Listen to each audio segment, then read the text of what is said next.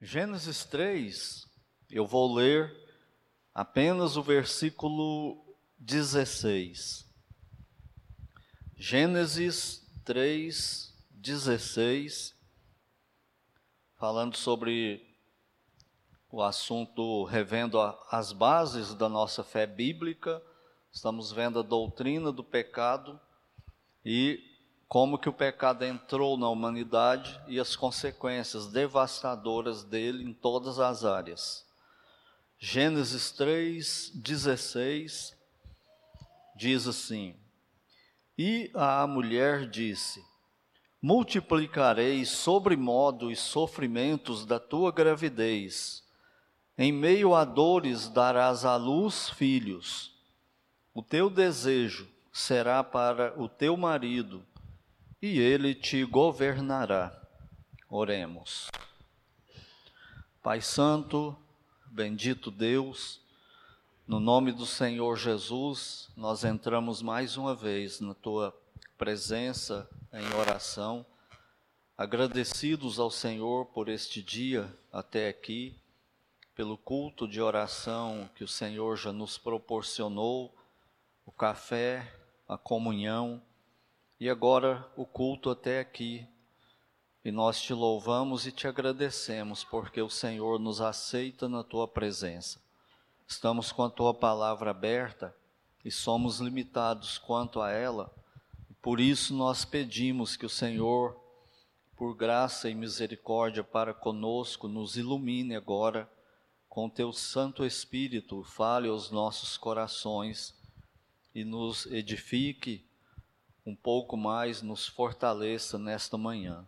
Nós oramos agradecidos no nome do Senhor Jesus Cristo. Amém. Então, continuando esse assunto, como o pecado infectou o ser humano e as suas consequências, nós vamos ver hoje de manhã exclusivamente nesse aspecto aí que é as consequências do pecado na mulher e o que, o que são essas consequências, dentre outras, né? Aqui só um aspecto, aquele assim mais, mais contundente, que, que vai atacar na essência da feminilidade da mulher. Então, isso que nós vamos ver nessa manhã, analisando essas expressões que Deus usou aqui com Moisés, né, que, que, é, que são esclarecedoras e algumas difíceis da, da gente entender o que, que ele está dizendo exatamente, né? Mas vamos lá. A primeira frase é nesse assunto aí, sofrimentos na essência da feminilidade, multiplicarei sobre modo a tua gravidez. Então, ele acrescentou aí sofrimentos com relação à gravidez. A impressão que eu tenho é que Deus, só que a gente com o tempo acaba esquecendo isso, não dando o devido valor, achando tudo natural. Então, parece que ele colocou consequência do pecado em exatamente tudo aqui no mundo. E tudo que a gente olha, tudo que você vai estudar, tem lá o, a consequência do pecado, as, as mazelas né, do pecado, em tudo. Só que a gente esquece muitas vezes. E esse assunto aqui é, um, é uma, uma situação dessa, esses sofrimentos na gravidez. Já parou para pensar nisso? Por que, que a mulher tem que sofrer durante a gravidez? E ela acaba não sofrendo sozinha, né? Porque o marido vai acompanhar esse sofrimento. E quando tem filhos em casa, os filhos também vão acompanhar esse, esse sofrimento, vai atingir todo mundo na família. Então, por que isso? Imagino eu que é para a gente lembrar. Vocês são pecadores. Olha aí o que está acontecendo por causa do pecado. E a gente às vezes não pensa que é isso, acha que é coisa natural, né? Então ele fala aí: multiplicarei sobremodo os sofrimentos, tá vendo que é tudo enfatizando não, é, não, é, não são poucos sofrimentos, mas sobremodo.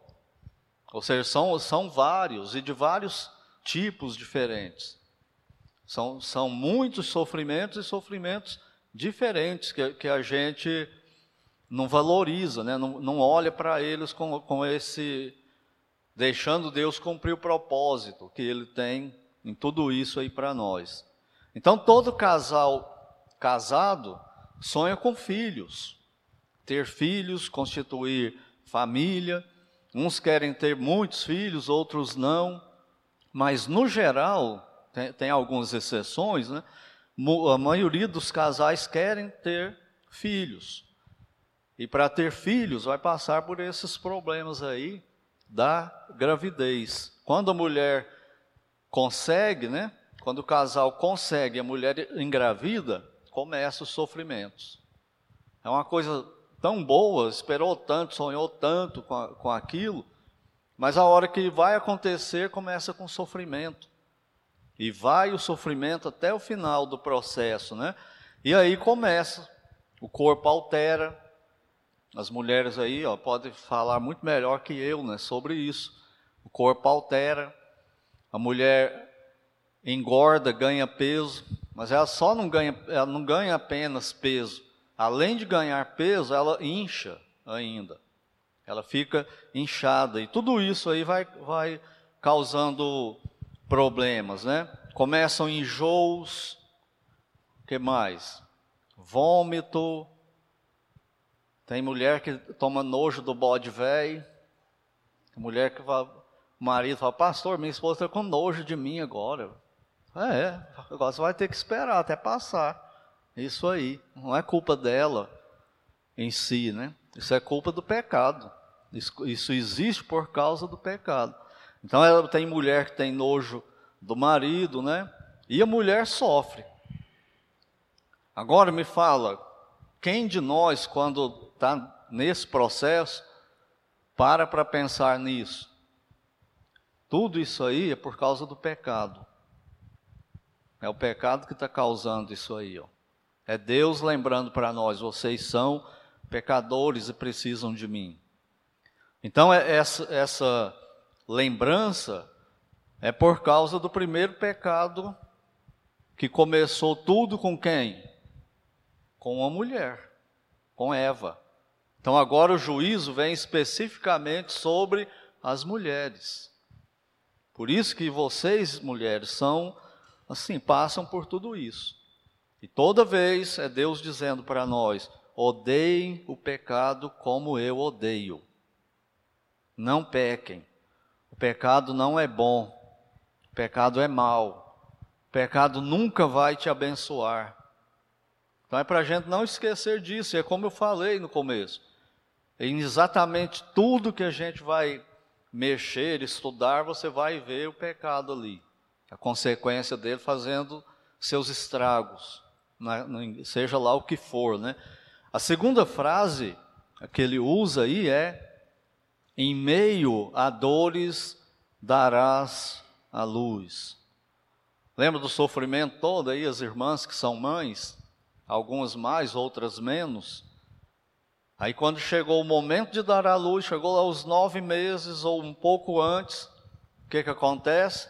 Piora, vem as dores, e as dores intensas, né, que vai, vão aumentando aí na mulher. Então, quando chega esse momento aí do monstrinho nascer, tipo Vinícius, aí o que, que acontece? Dor, dor, e dor, e dor, e dor. Monstrinho ou monstrinha, né, Vinícius? Aí a mulher vai sofrer mais ainda com dor.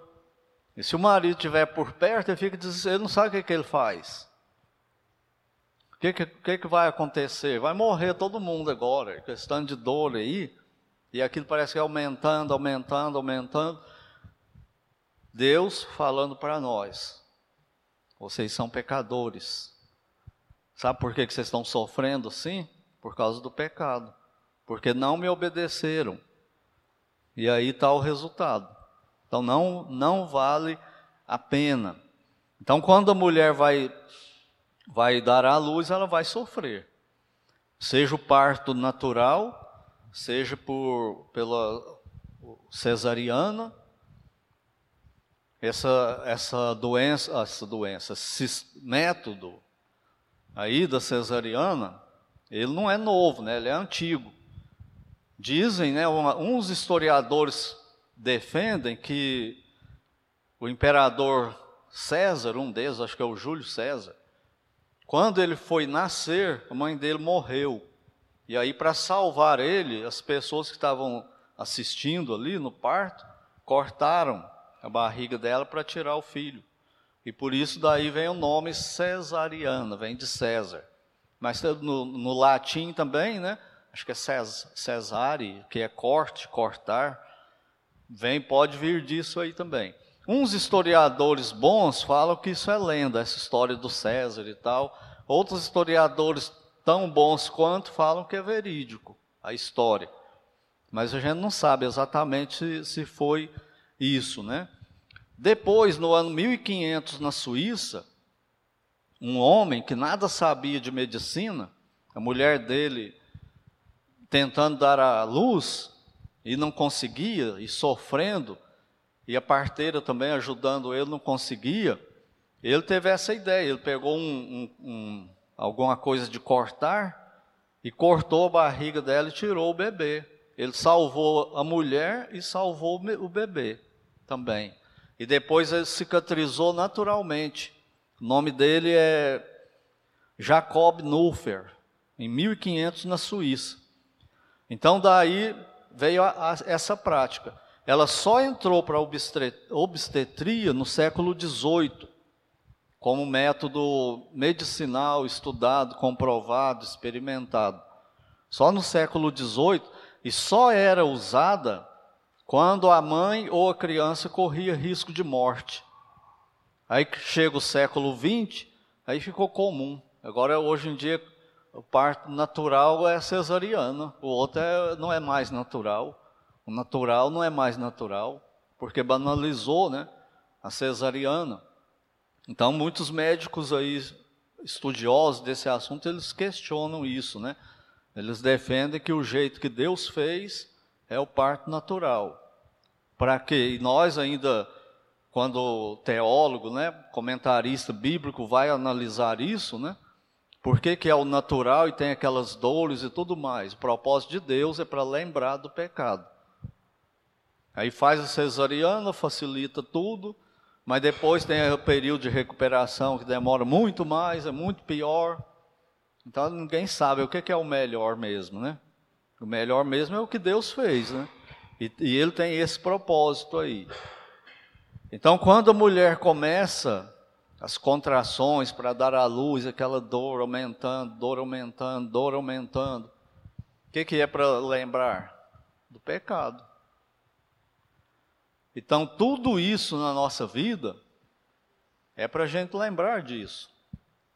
Hoje de manhã aqui, eu pedi oração também no grupo da igreja, pelo, pelo pastor Evaldo, está doente, entubado, ninguém sabe o que vai acontecer, todo mundo na expectativa, sofrendo, família dele, a igreja dele, os amigos, ele mesmo então nem se fala quando fica lúcido, e a missionária Jandira também faz cirurgia, dá tudo certo, vai para CTI, piora tudo, corre, volta para UTI, entuba ninguém sabe.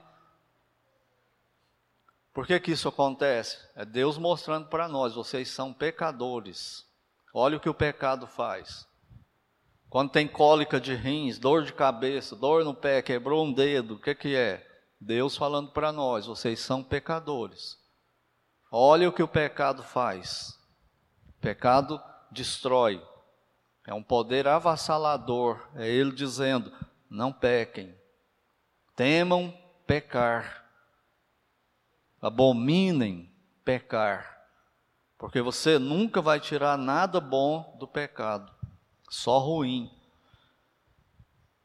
Agora, a outra frase que ele usa é: O teu desejo será para o teu marido e ele te governará.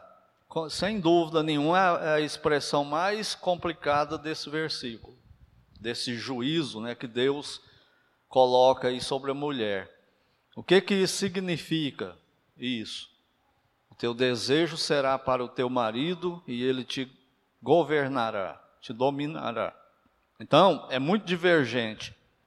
Você vai pesquisar isso aí, você vai achar várias opiniões, né, a respeito. Mas a maioria concorda que significa o seguinte: o teu desejo será para o teu marido, significa que a mulher só pode ter prazer sexual com o marido, com aquele homem. Então imagina só, ela escolheu errado. E agora? Agora é até a morte, você tem que ficar desse jeito. Você vai continuar tendo esse desejo, e ele é para o seu marido. Entendeu como que é o negócio? E vocês são pecadores. Então o negócio não vai ser fácil, é tenso. Por causa do pecado. Mas continua, né? Significa mais ainda, significa que a vontade da esposa será dominar o marido. Nessa expressão, o teu desejo será para o teu marido, eles concordam nesses comentaristas que está embutido também esse desejo da esposa mandar no marido, dominar o marido, invertendo o que Deus criou.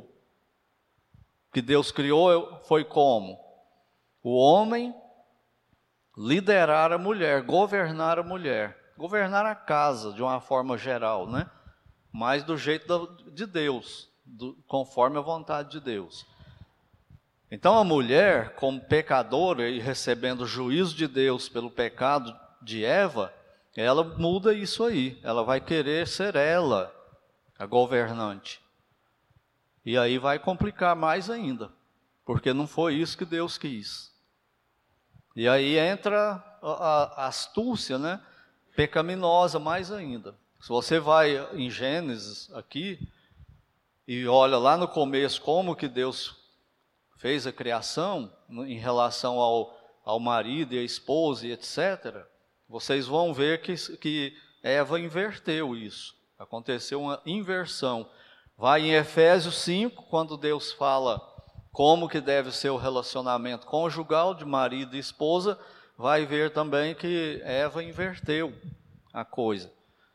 E a tensão depois da queda, quando eles saem, continua até hoje. A mulher querendo agir igual Eva. Então ela querendo tomar a iniciativa e etc, né? E o casamento por ser vitalício, o que, que significa vitalício? Até a morte. Ronaldo Fenômeno, no auge dele, né, o, o empresário dele, e todo mundo queria usar a imagem dele, que vendia demais, vende, né, até hoje, mas naquela época nem se fala. O empresário dele levou a Nike, que queria tanto ele, a fazer um contrato com ele vitalício. E fez. Ele tem um contrato vitalício com a Nike, ou seja, a Nike vai pagar um salário para ele até a morte dele só para ter usado lá naquele período lá. Ele continua, né, com esse, com propaganda e tudo mais, mas é vitalício até a morte. Então, o casamento é vitalício. Você vai para a Bíblia, você vê isso, o casamento é vitalício. Ele foi instituído por Deus para ser uma bênção. Se vocês prestarem atenção, o casamento que Deus fez de Adão e Eva é antes da queda, não foi depois da queda. Foi antes, quando eles eram perfeitos. Então era uma coisa que era para ser uma bênção, é para ser uma bênção. E é transformado em maldição por causa do pecado. O negócio vai ser tenso. E de novo, o que, que Deus está dizendo com isso? Fujam do pecado.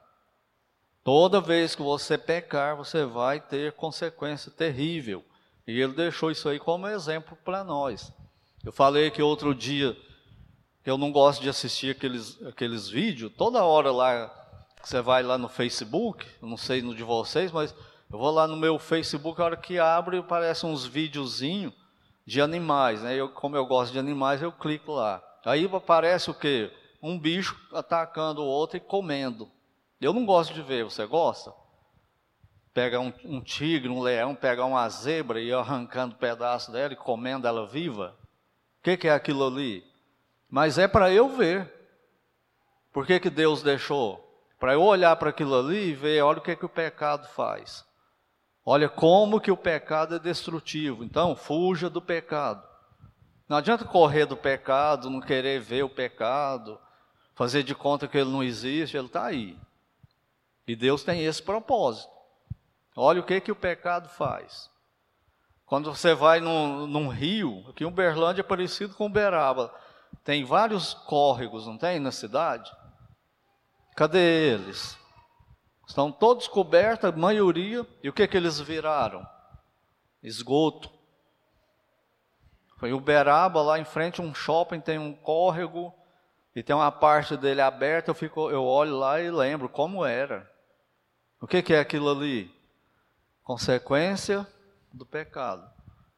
Você, tudo que você expõe à mão, vocês destroem. Você contamina. Por quê? Porque eu sou pecador. Não é só o outro que é pecador que fez, eu sou assim também. Se não fosse ele, seria eu. Então é isso que Deus está dizendo para nós. Fuja do pecado. Então a mulher, ela vai querer ter, ela tem isso na natureza pecaminosa dela, de querer inverter a ordem que Deus criou, homem e mulher, e como que ele fez esse princípio aí. Abrindo um parêntese aqui, eu quero alertar o seguinte, que existe nessa tensão conjugal, eu falei aqui outro dia, né, estou repetindo e vou repetir outras vezes, o, os maridos dominadores e mandões. Eu falei que até em muitos casos chega ao ponto do crime de violência doméstica em silêncio. A esposa é vítima de violência doméstica, aquilo é crime. E se alguém denunciar e for para o tribunal, a igreja vai pagar o pato, ela vai responder porque ela sabia e não falou nada. Às vezes é coisa que fica muito evidente. A igreja está vendo, o membro sofrendo daquele tanto com violência doméstica e não denuncia. E às vezes não é agressão física, não. É outra, são outras coisas, outros tipos de agressões. É, é silenciosa, mas é crime doméstico, é violência doméstica. Então, alguns homens, infelizmente, alguns maridos, agem assim, e crentes, né? pessoas membros de igreja e tudo mais. Eles são dominadores e mandões. E aí não deixa a esposa fazer nada, tudo que ela faz, ele, ele tem que autorizar, essa é a palavra, autorizar. Se não tiver autorização, não pode fazer um crime que ela está tá cometendo em relação ao marido. Então, isso é um extremo e é pecado. Né? E as esposas idem. Elas usam, né? muitas usam a seguinte tática: a mulher tem sexto sentido e meu marido tem que me ouvir. Isso é verdade, até certo ponto. A mulher tem certas noções, certas sensibilidades que o, que o homem não tem. E o homem deve usar isso por bem dele. Só que a, que a mulher, com a sua natureza pecaminosa, ela extrema isso. Então ela acha que o marido tem que ouvir ela em tudo e seguir ela. O que, que ela está fazendo? Ela está querendo mandar. E o marido tem que ser esperto para saber perceber isso. E a mulher mesmo, crente, né? ela precisa fazer essa análise. Até onde eu estou agindo corretamente, até onde é a minha natureza pecaminosa que está agindo aí para querer manipular a situação. Estão percebendo como que o casamento ficou complicado depois do pecado? Como que o pecado atingiu exatamente tudo do, da nossa existência? Por isso que a doutrina lá, a primeira, o primeiro ponto do calvinismo, qual que é a doutrina? Depravação total. Não é parcial, não é só em algumas coisas, não tem coisa que o pecado atingiu só um pouquinho, não, ele atingiu tudo do ser humano. E é 100%. E nós temos que lidar com isso, né? conviver com isso. Então, odeie o pecado. Porque quando a mulher extremiza isso aqui, esse negócio de falar que ela tem sexto sentido e tal, e o marido tem que ouvir ela, e ela manipula o marido. Aí vai ser o pobre do marido, não pode comprar um picolé na rua sem autorização da mulher, sem ela saber. Mas tem mulher que é assim com o marido. E tem marido que é assim com a esposa, não é? Ela não pode fazer nada sem ele saber. Aí vira um, uma escravidão. É um, é um domínio total né, sobre a outra pessoa.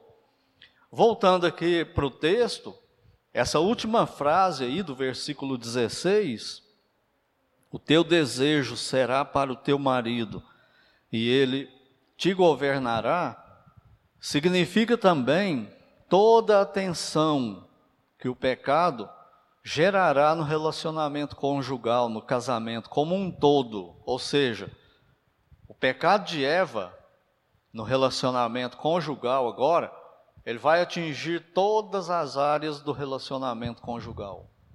Como que chama doutrina? O primeiro, primeiro ponto da doutrina calvinista, depravação total. O pecado depravou totalmente o relacionamento conjugal, que era para ser tão harmonioso, ser uma bênção um para o outro e tudo mais, ser o casal ser uma bênção para os filhos.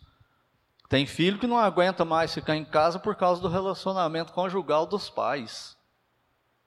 Dá para entender isso? Dá, né? Quando você estuda a doutrina do pecado, é porque o pai e a mãe estão se entregando tanto para a natureza pecaminosa, estão pecando tanto um contra o outro, que o filho ama os dois, que ele não gosta de ver aquilo todo dia, toda hora, em tudo, aquele atrito em tudo, ofensa, desrespeito, desmoralização.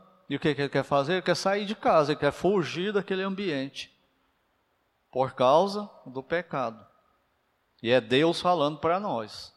Olha o que, que o pecado fez. Vocês estão brincando com o pecado? Deus nunca brinca com pecado. Ele sempre trata ele severamente. Inclusive matou o filho dele para resolver esse problema. Então esse, essa expressão aí envolve tudo, né, do relacionamento. Significa ainda que a esposa não aceita ser submissa e ela desejará dominar o marido. Mas no final, no plano de Deus, o que vai prevalecer é a liderança masculina. Como que termina o versículo 16? E ele te governará. Agora imagina só um homem pecador governando a esposa pecadora, que está rebelde né, na natureza pecaminosa contra essa liderança. Por isso que nós crentes, nós precisamos lembrar disso, estudar isso, não esquecer disso e estar atentos à nossa parte, biblicamente falando.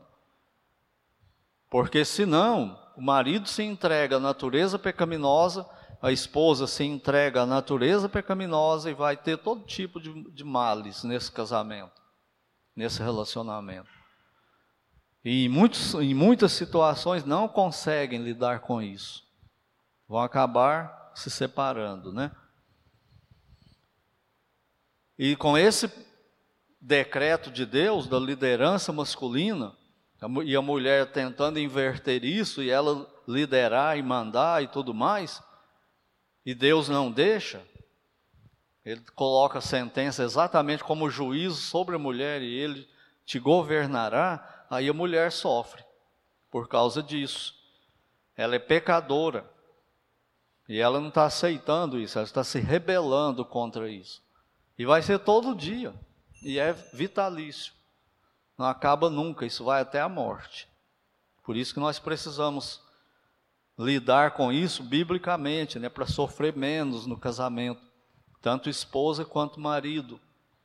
E quando o marido sucumbir à liderança feminina, por ser mais fácil, em muitos casos é, a mulher tem a personalidade muito forte e o marido vai cansando de ficar rejeitando aquela liderança dela todo dia e não deixando e, e tudo mais, então ele começa a ceder e entregar os pontos e deixa tudo com ela. O que, que acontece? Melhora? Não. Dizem né, os especialistas em casamento, relacionamento, que os danos para o casal e filho serão ainda piores do que os da tensão por sermos pecadores. O casamento já tem a tensão natural de dois pecadores se relacionando. Quando muda o que Deus determinou, isso piora, nunca melhora, só piora. E, em, e alguns dizem que desvirtua até o caráter de alguns filhos, não de todos, mas de alguns, e desaguará em gays e lésbicas. As consequências será filhos, homens gays e mulheres lésbicas, filhos do casal assim, que não segue o que Deus determinou. É difícil ou não é? O relacionamento conjugal. A pessoa não entende por que, que isso aconteceu. Aconteceu, o problema está em outra área, que desagou lá, nisso aí. Resumindo, odeie o pecado. Não brinque com o pecado. Aprenda a entender como que o pecado funciona na sua natureza, seja homem ou seja mulher. E nunca tolere ele. Não brinque com ele. O que houve na queda foi a inversão do que Deus determinou para o relacionamento conjugal. O homem obedece a Deus, ou seja, o homem ouve a Deus e lidera a esposa, que deve ouvir o marido, e isso é invertido na queda. Ao invés de Adão ouvir Deus, quem que ele ouviu? Ouviu Eva. Eva levou o fruto que ela já tinha comido, levou para ele, ele ouviu ela, obedeceu ela e comeu. Aí desgraçou tudo na raça humana. E tudo mesmo. E bota desgraça nisso. É só mal, mal, mal, mal. O pecado nunca melhora nada. Só piora. E quando a gente não entende, não aprende a lidar com ele, nós vamos sofrer em dobro, né? Deus diz aí no versículo 17, na primeira parte, visto que atendeste à voz da sua mulher, aí vem o juízo para o homem que, se Deus permitir, veremos no próximo estudo. Por que que aconteceu? Porque tanto Eva quanto Adão mudou o padrão do, do relacionamento conjugal que Deus estabeleceu. Era para Adão ouvir Deus e Eva ouvir Adão. Eles inverteram tudo. Adão não ouviu Deus, Adão ouviu Eva, que ouviu o diabo e tiraram Deus da, da jogada. E aí veio o mal. Então que Deus nos ajude a encarar o pecado como Deus encara. Não querer justificar, explicar, não aceitar isso é pecado em mim. Que Deus nos ajude nisso, porque não é fácil.